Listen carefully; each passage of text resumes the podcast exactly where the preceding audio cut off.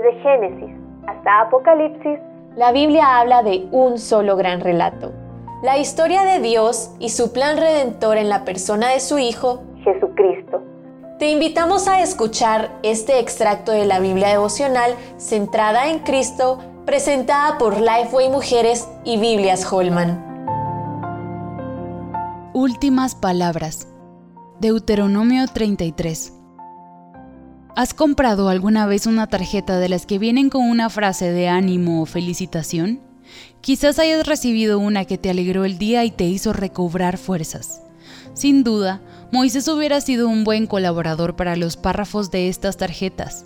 En Deuteronomio 33, poco antes de morir, Moisés bendice a cada una de las tribus de Israel con palabras de estímulo, ánimo y aliento.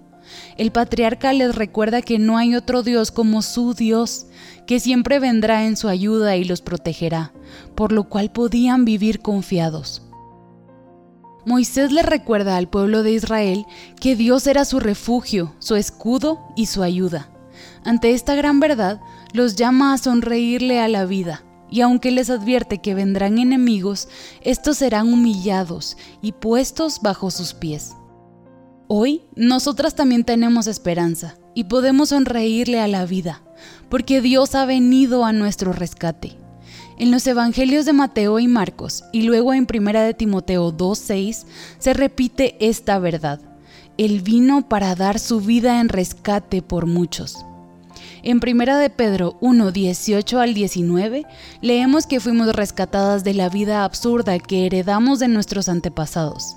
El precio de nuestro rescate no se pagó con cosas perecederas, como el oro o la plata, sino con la preciosa sangre de Cristo, como de un cordero sin mancha y sin defecto. Puesto que este sacrificio fue aceptado por el Padre, hoy tenemos entrada a su presencia Además, tenemos la certeza de que mientras estemos en este mundo, Él será lo que el Salmo 46 dice sobre Dios.